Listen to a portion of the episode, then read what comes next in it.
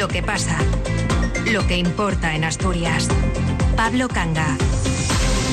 Buenas tardes. Los líderes de la revuelta de los ganaderos y agricultores asturianos han entrado hace cosa de una hora en la sede de la Consejería de Medio Rural en el barrio de Yamaquique, en Oviedo, dispuestos a escuchar, pero con la determinación de que si la respuesta del Principado no es la que esperan, acatarán los que les digan los compañeros que ahora mismo están haciendo guardia a las puertas de la sede de ese departamento del gobierno asturiano. Vamos a escuchar lo que nos ofrece.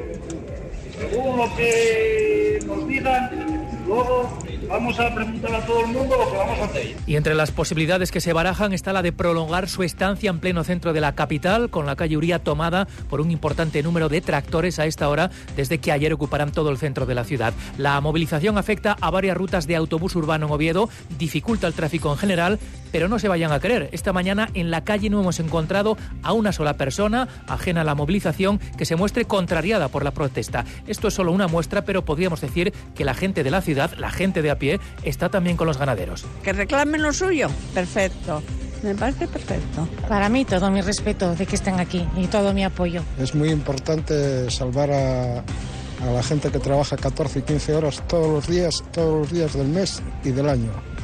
Y están en una situación que es miserable hay que tener un respeto hacia ellos y darles todo su apoyo. Están en todo su derecho de protestar. Y los consumidores, que somos todos, deberíamos de apoyarlos mucho más. ¿De dónde comemos?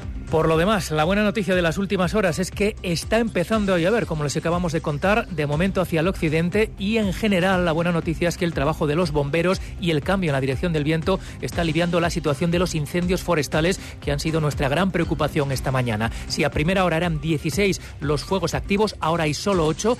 En Llanes, por ejemplo, donde esta mañana se concentraban cuatro fuegos activos, ya está todo prácticamente apagado o por lo menos controlado o estabilizado. Y lo mejor, no ha habido que desalojar a nadie ni siquiera en el occidente, en Coaña, donde ayer en las inmediaciones del Pico Jarrio hubo situaciones de cierto riesgo para zonas habitadas. Pero ahora mismo nos esperan en Yamaquique, en Oviedo, allí se está dirimiendo el futuro inmediato de las movilizaciones del campo asturiano.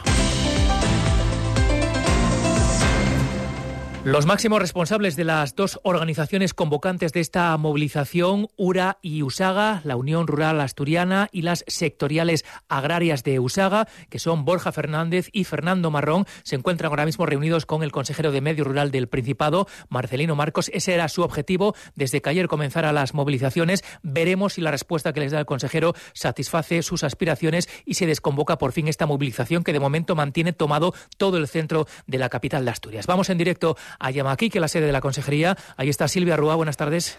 ¿Qué tal? Buenas tardes. Pues el encuentro ha comenzado puntual y con los líderes de URA y de USAGA entrando rodeados de aplausos de los aquí concentrados. Aseguran que el sector está dando un golpe en la mesa, que lo está demostrando, un pulso que mantienen con el Principado, porque dicen que están cansados de promesas y de buenas palabras. Quieren respuestas hoy a las reivindicaciones que han enviado esta semana a la Consejería esta demanda y que los posibles acuerdos se, se hagan también negro sobre blanco con plazos que sean propuestas, en todo caso, propuestas serias. Lo primero, que no haya sanciones para los tractoristas que han colapsado la calle Uría, que se cumplan cuestiones como la ley de la cadena alimentaria, el pago de los daños de la fauna salvaje y, en todo caso, que lo que se haga, lo que salga de esta reunión con el consejero, lo van a hacer llegar, lo van a trasladar a los ganaderos aquí concentrados y decidirán el siguiente paso, si desconvocan o no esa situación de paros, aunque no descartan mantener la protesta durante todo el fin de semana e incluso sumar fuerzas con, los, eh, con la plataforma minoritaria de del transporte que a nivel nacional convoca paros este sábado. Todo dependerá de lo que les eh, cuente a estas horas el consejero de Medio Rural y lo que digan después las personas aquí concentradas. Escuchamos a Borja Fernández de URA y a Fernando Marrón de Usaga. El compromiso y el apoyo firmó en un documento. A partir de ahí hablamos. Las palabras las lleva el viento y ya estamos cansados de, de promesas y de buenas palabras. Hay una serie de reivindicaciones están registradas en consejería, llevan desde el miércoles en poder del consejero.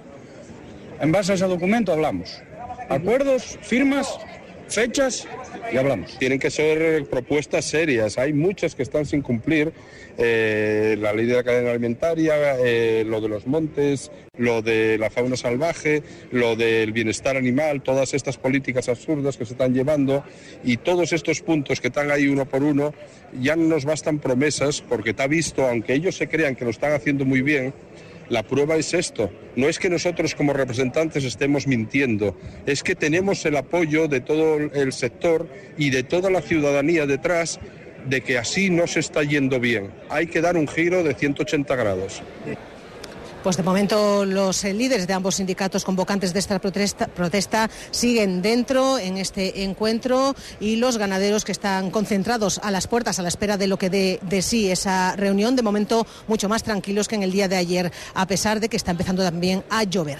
Gracias Silvia, pues a la espera de lo que dé de sí este encuentro. Lo cierto es que la imagen ahora mismo en el centro de Oviedo es realmente insólita. Toda la calle Uría y parte de Marqués de Santa Cruz ocupadas por los tractores que ya ayer accedieron a la capital en la protesta convocada por estas organizaciones. Los manifestantes han pasado la noche allí, una noche tranquila, vigilando el material rodante y esperando a que le recibiera el consejero de Medio Rural. Muchos de ellos manifestaban su determinación a quedarse, a mantener los tractores en Oviedo todo el tiempo que haga falta. Ángel Fabián. No era una noche especialmente fría, pero tampoco fue agradable pasarla a la intemperie durmiendo a ratos en los tractores con un ojo abierto para mantener la guardia y cuidar de sus máquinas de trabajo. Así es como pasaron las horas las decenas de tractoristas que protagonizaron esta singular vigilia en el corazón de Oviedo. Mucho frío, con al amanecer fue muy duro el frío que hacía, durmiendo en el tractor cada poco como podíamos Casi como si hubiera una vaca de parto. Sí, sí, sí, igual, o peor. Despiertos por aquí, bueno, manteniendo un poco la guardia. No hizo falta ni policía ni nada, marcharon. Pues nada, dando paseos por aquí, controlando los tractores y haciendo tiempo. Nada, todo muy tranquilo, ya quedamos en eso, que iba a ser las cosas pacíficas y tranquilas y no pasó nada. Bueno, vas a estar hablando con la gente, dando paseos de un lado para otro, intentando aguantar y no aburrirse tanto. Al final la noche es larga. Los hay de toda Asturias. Hemos hablado con gente de Las Regueras, Villaviciosa, Ribadesella, Valdés, todos a la espera de la entrevista a mediodía con el consejero de Medio Rural, Marcelino Marcos. Son muchos los temas acumulados que quieren que la Administración le resuelva, pero estaban determinados a mantener los tractores en la calle Uría todo el tiempo que haga falta. Pues por lo menos lo primero que nos reciba, claramente, y que cumpla los puntos que, que propusimos. A ver, esperamos que nos reciba que haga caso a nuestras propuestas y si no lo hace, pues estaremos aquí mañana a estas horas otra vez porque seguiremos aquí, no nos moveremos. La noche transcurrió tranquila, tal como nos han explicado los ganaderos y agricultores con los que hemos hablado esta mañana, algunos de ellos incluso pertrechados con sillas y mesas de camping para pasar las horas con una cierta comodidad. Los transeúntes de Uría y Santa Cruz observaban la escena con cierta curiosidad, pero sin interactuar, salvo muy pocas excepciones con los manifestantes. Lo cierto es que el centro de Oviedo, a pesar de la numerosa presencia de tractores, estaba más tranquilo de lo habitual al no circular por la zona coches ni autobuses. Bueno, pues podríamos decir que el primer objetivo está cumplido, porque efectivamente, como les estamos contando, el consejero Marcelino Marcos está reunido ahora mismo con los líderes de estas organizaciones agrarias. Por lo demás, también podríamos decir que el gobierno de Asturias ya les ha oído, porque esta mañana ha manifestado que comprende el malestar de los ganaderos y agricultores y se alinea con algunas de sus reivindicaciones. Por ejemplo, con la exigencia de que la Unión Europea reduzca su presión burocrática sobre el sector. También la reclamación al Gobierno central para que se aplique de forma rigurosa la ley de cadena alimentaria que evite las ventas a pérdidas. De hecho, el Consejo de Gobierno ha aprobado esta mañana una declaración institucional respaldando al medio rural asturiano. Ante los medios ha comparecido, de hecho, el propio consejero de Medio Rural, que ahora se encuentra reunido con los líderes de URA y de USAGA, dice Marcelino Marcos, que respeta y que entiende las movilizaciones pacíficas de los ganaderos. Alejandra Martínez, buenas tardes. Hola, muy buenas tardes, Pablo. Así es, el Consejo, el Consejo de Gobierno aprueba esa declaración de apoyo al medio rural, una declaración que se articula en siete puntos que se pueden resumir en destacar que el medio rural es clave para el futuro de Asturias, que la PAC, la Política Agraria Común, es indispensable para la supervivencia de las explotaciones, que el Ejecutivo asturiano se comprende el malestar de los ganaderos y agricultores por la presión burocrática derivada precisamente de esa PAC y respeta las movilizaciones previstas siempre y cuando, añade en, ese, en esa declaración, se lleven a cabo de forma pacífica. Así lo ha expresado el consejero de Medio Rural, Marcelino Marcos, en referencias entre entiende a la tensión y las cargas policiales habidas ayer frente a Presidencia, donde siguen concentrados grupos de ganaderos, como habéis contado, mientras se produce la reunión con los representantes de URA y USAGA, las organizaciones convocantes de la tractorada y manifestación de ayer. Sobre la reclamación al Principado por el retraso de las ayudas de la PAC, el consejero insiste en que este mes las cobrarán los que cumplan los controles que impone Europa. Esto no es café para todos, ha indicado, y las normas para recibir ese anticipo hay que cumplirlas. Ahora, en las próximas semanas, habrá un pago de la, PAC, pero para aquellos que no han cobrado y que se han realizado las validaciones correspondientes. No café para todos, porque no se puede hacer. Al final, podemos compartir las exigencias de Europa o no, como muchas que no, que no compartimos, pero si se quiere eh, cobrar, las tienes que cumplir. Otra cosa es la interlocución para tratar de cambiarlas. Sobre los pagos por los daños del lobo, el, indica el consejero que el Principado está cumpliendo, que están al día de los expedientes a 1 de octubre de 2023 y que este semestre se pondrán al día con el resto de los expedientes pendientes. Los expedientes de daños del lobo están al día a 1 de octubre del 2023. Pero no solamente eso, estamos en condiciones también de decir que en el, durante el primer semestre de este año eh, podremos tener todos los expedientes al día, de manera que eh, ese debate que se viene teniendo a lo largo ya de muchos años, de que si se tarda en pagar, que no se tramitan los expedientes, estaremos en condiciones de daño producido, daño metido en la aplicación y daño estar en condiciones de iniciar el proceso para el abono del mismo. Yo creo que el consejero enmarca las movilizaciones de los ganaderos en el contexto nacional y europeo por esas trabas burocráticas, la competencia desleal de países de fuera de la Unión Europea y la ley de la cadena alimentaria, que les hace vender a pérdidas. Por eso, dice, la reunión no es para desconvocar unas movilizaciones eh, en las que comparten algunas de esas reivindicaciones, sino para dialogar sobre sus reivindicaciones y, eso sí, también sobre las que tengan y que atañan, en este caso, al Principado. Gracias, Alejandra. Son las 2 y 17 minutos de la tarde.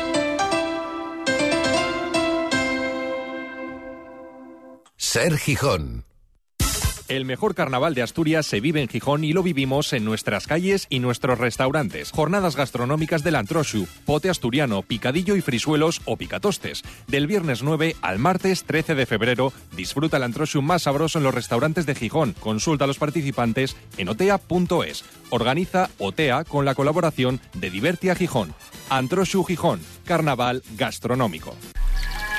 Este San Valentín, celébralo como te mereces. Ven a Hilda Puga Beauty con tu pareja y disfruta con nuestro masaje relajante.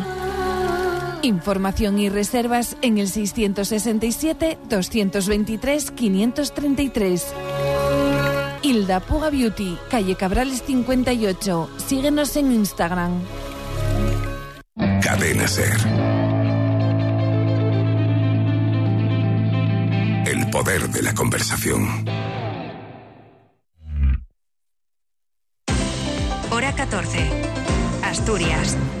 El portavoz del gobierno asturiano, consejero de Hacienda, además, Guillermo Peláez, ha cargado esta mañana contra el Partido Popular por haber tumbado en el Senado esta misma semana, en una votación que se produjo el miércoles, los objetivos de estabilidad y de deuda, por lo que Asturias no va a poder acudir al 0,1% del déficit del límite de endeudamiento, teniendo que renunciar así a 29 millones de euros que ya estaban presupuestados, lo que por tanto va a suponer recortes en los presupuestos de la comunidad para este año. El consejero, para aterrizar los datos y entender el alcance de esta actitud, del PP ha recordado que la implementación y gratuidad de la red de escuelas autonómicas, las famosas escuelines para niños de 0 a 3 años, está presupuestada precisamente en 31 millones de euros, casi una cantidad equivalente. Peláez invitaba al PP a reflexionar porque habrá una segunda vuelta todavía en el Senado para esta cuestión y pregunta si los populares asturianos van a defender los intereses de Asturias o seguirán la agenda que marque Madrid contra el gobierno de España. El Partido Popular, en una estrategia de bloqueo hacia el gobierno de la nación, ha tumbado en el Senado este escenario de déficit y con ello priva a todos los asturianos y asturianas de disponer de 29 millones de euros en el presupuesto. He trasladado al Consejo de Gobierno que es probable que si Asturias no puede contar definitivamente con estos 29 millones de euros gracias a la actitud del PP contraria a los intereses de Asturias, es probable que tengamos que hacer ajustes presupuestarios y ajustes presupuestarios Suena un poco técnico, pero ajustes presupuestarios son recortes, recortes concretos a los que vamos a tener que renunciar por esta actitud del Partido Popular. Declaraciones del consejero portavoz del Gobierno asturiano después de la reunión semanal del Consejo de Gobierno, que hoy, por cierto, ha aprobado dos nuevos nombramientos. Uno ya se conocía, el de Judith Flores, que asumirá la Dirección General de Empleo y de Asuntos Laborales en sustitución de Pedro Fernández Raigoso, que ha solicitado su cese por motivos personales. Por otro lado, Faustino Zapico asume la Dirección General de Consumo del Principado, una dirección que estaba vacante desde la constitución del actual Ejecutivo. Hoy estábamos pendientes de los incendios, al respecto de los cuales les hemos dado noticias esperanzadoras al inicio del informativo. En este escenario, pendiente del fuego, casi nadie se acuerda de los famosos pellets del Toconao, las famosas bolitas de plástico que nos quitaron el sueño hace cosa de un mes por el riesgo a una marea blanca en las playas asturianas. Pues bien, el gobierno del Principado ha anunciado hoy, cuando se cumple justo un mes y dos días de la activación del plan por contaminación marina, que rebaja su nivel de alerta a nivel cero. El Principado da este paso después de constatar que ha disminuido la llegada de pellets, que la verdad nunca fue masiva. A pesar de todo, se va a mantener un operativo de vigilancia en las playas a través de la red de agentes medioambientales. El Comité de Empresa de Duro Felguera pide hoy la intervención del Estado para enderezar el rumbo de la compañía, pese a que la dirección del grupo transmitía noticias esperanzadoras en los últimos tiempos. Los trabajadores aseguran que el rescate público y la posterior entrada de capital mexicano no ha logrado de momento aportar garantías de futuro a la empresa. Sergio Díaz. El presidente del Comité de Duro Calderería, Javier Rodil, pide al Estado que haga valer su papel de rescatador por 120 millones de euros para cambiar el rumbo de una empresa que ya tiene la mayoría de su capital industrial en manos mexicanas. Queremos saber por qué el Estado no mete mano o no interviene eh, en, la, en Duro Felguera, pese a tener, haber hecho esa inversión ahí cuando las cuentas que presenta Duro Felguera siguen siendo otra vez terribles, siguen siendo otra vez malas y, parece ser que ese dinero que se invirtió ahí, que no sirve para nada, la SEPI no, actúa, el consejero que metió la SEPI dentro del Consejo de Administración de, de Duro Felguera eh, no se pronuncia y estamos preocupados por eso. Operación que tampoco ha tenido su efecto, señala en la cartera de pedidos. Podemos interpelará en sede parlamentaria a la consejera Nieve Roqueñi, entiende la diputada Ocovadonga Tomé, que Duro puede seguir el camino de otras empresas que naufragaron por falta de control público. Y hay que tener control del dinero público que se invierte. Yo espero sinceramente que no lleguemos tarde, que se, que se eh, tomen eh, medidas. Para asegurar es la prioridad, según Tomé, 1.200 empleos.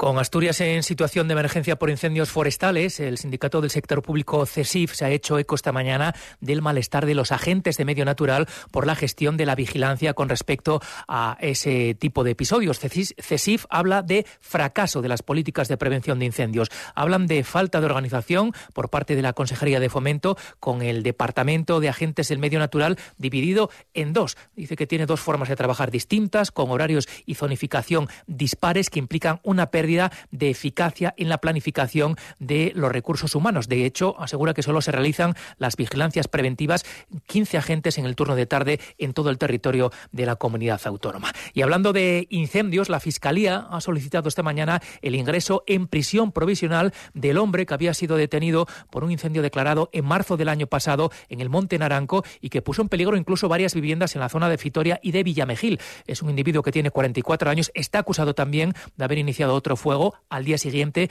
en las inmediaciones de Andorcio, en el Concejo de Llanera. Atención porque la Fiscalía aprecia un posible delito de incendio con peligro para la vida de las personas que está castigado con penas de entre 10 y 20 años de cárcel. El fuego del Naranco en concreto, que es el que amenazó a varias viviendas, calcinó un total de 99 hectáreas.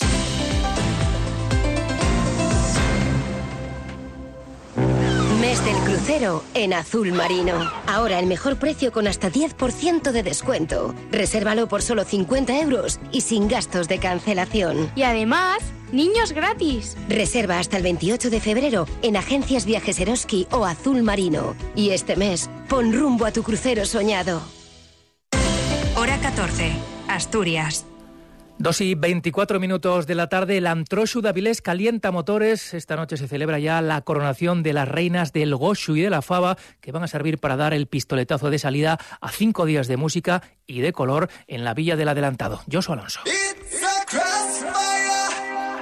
Oye, carnaval, llegamos la liva.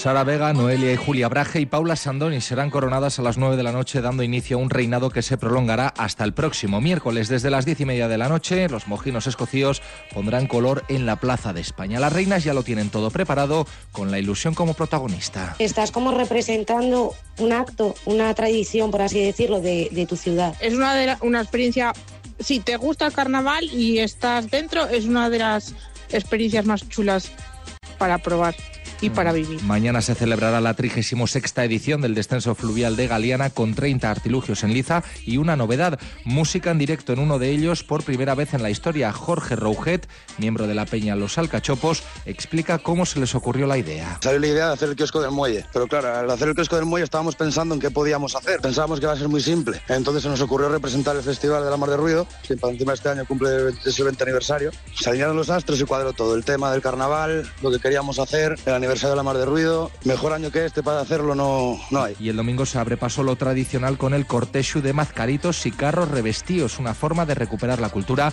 de la mano de los personajes más tradicionales del carnaval. Lo cuenta Berto Peña. Una tradición que en realidad eh, lo que viene a celebrar es que mm, muere el invierno, la vieja precisamente, y es la que simboliza el invierno. Entramos en un año nuevo. El calendario que tenemos mm, son 12 meses, pero en el antiguo calendario de los paganos, bueno, pues precisamente la palabra antrocho, eh, introido, quiere decir, o sea, eh, eh, introducción. La cita comenzará a las doce y media de la mañana y finalizará a las 2 de la tarde.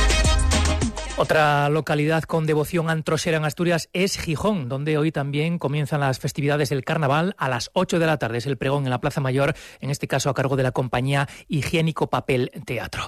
Les hablamos ahora del caso de un policía nacional fuera de servicio que esta mañana se ha convertido en el auténtico ángel de la guarda de un trabajador del servicio de limpieza de Mieres que ha sufrido una indisposición mientras desarrollaba su labor, su jornada laboral en plena calle. Ha sido una vecina la que ha alertado al salir de su portal de que eh, había un carro de limpieza abandonado en la calle que le impedía el paso y unos metros más adelante un hombre que requería ayuda porque se encontraba indispuesto. Al acercarse para ver qué sucedía, el trabajador de la limpieza se desplomó y se solicitó entonces la atención de la Policía Nacional. Presentaba dificultades para respirar y expulsaba abundante mucosidad por la nariz. La, como decimos, durante 20 minutos un agente de la Policía Nacional fuera de servicio eh, trabajó en las labores de dado el estado en el que se encontraba este hombre. Finalmente fue posible reanimarlo y mantenerlo consciente hasta la llegada de los servicios médicos que lo trasladaron al Hospital Álvarez Buella de Mieres. Ahora sí, los aficionados al fútbol en Asturias ya solo piensan en una cosa, el derby de mañana en el Molinón. Vamos con la última hora. Cali González, buenas tardes. Buenas tardes. El Sporting podrá contar en el derby con Hassan y con Insúa. El extremo ha estado entre algodones durante toda la semana por precaución, pero hoy ha podido entrenar con el equipo y será titular mañana. Insúa, reservado también durante una semana tras superar su lesión, también podrá volver mañana. Es un alivio para un equipo que pierde a jugadores importantes como el portero Yáñez, el lateral Cote o el delantero Campuzano. Al entrenador Miguel Ángel Ramírez no le preocupan las bajas. Cree que su equipo llega bien y aunque no ve favoritos, sí entiende que el Sporting tiene un factor a su favor. Somos favoritos porque jugamos con uno más, o con uno más no, con no sé, 25.000 más. Eso para nosotros está siendo un factor clave no solo ahora para el derby, sino lo lleva siendo todo el año. Estuviéramos invictos hasta el otro día, obviamente es por la ayuda de la gente y eso va a ser el factor que, que nos ayude. Se espera además un espectacular recibimiento del equipo y un gran mosaico. A mediodía, en el propio Molinón, se presentará además el proyecto de reforma del estadio para ser sede del Mundial. Y mañana a la una del mediodía será la afición del Oviedo quien despida a los suyos desde el Carlos Tertiere, momentos justo antes de que el equipo se concentre en su hotel. Ha entrado la convocatoria para el derby el recién llegado Santiago Mechenko y Carrión que tiene seis bajas. Luismi, Alex Millán, Víctor Camarasa, Mario Hernández, Rodri Tarín y David Costas. Carrión que afrontará su primer derby con todo lo que supone. También reconocía esta mañana que le aprietan desde su propia casa. Mi hija me mete una presión porque está en la mitad del Sporting y la mitad del Oviedo. O sea, yo no quiero ir al cole de mi hija el lunes y, y no haber ganado, ¿no? Pues si ganamos, pues ella irá con el pecho para afuera y diciendo hemos ganado y si no, pues no. Entonces es algo que yo creo que le pasará a mucha gente de Oviedo y queremos que eso pase para que vayamos todos contentos, ¿no? Por otro lado, también destacó el técnico que serán valientes, que saldrán con mucha energía y que tratarán de hacer cosas para ganar, no para no perder. La cita mañana a las seis y media de la tarde en el Molinón, el que salga vencedor con serias opciones de acabar la jornada en puestos de playoff. Y la gran noticia meteorológica de las últimas horas es que ha empezado a llover en buena parte de Asturias. Veremos si lo hace de forma suficiente para aliviar la situación de los incendios o incluso de la contaminación atmosférica. De momento, el pronóstico ya anunciaba lluvia por la mañana, apenas ha llovido nada, pero también es cierto que decía que la intensidad de esas precipitaciones iría a más durante la tarde. Incluso se anuncia nieve a partir de los 1.200 metros. Veremos. Lo que ya ha cambiado también es la intensidad de los vientos, que ya no son tan fuertes como los de ayer, y sobre todo la dirección que de suroeste ha girado a noroeste, lo que ha facilitado también las tareas de extinción de los incendios.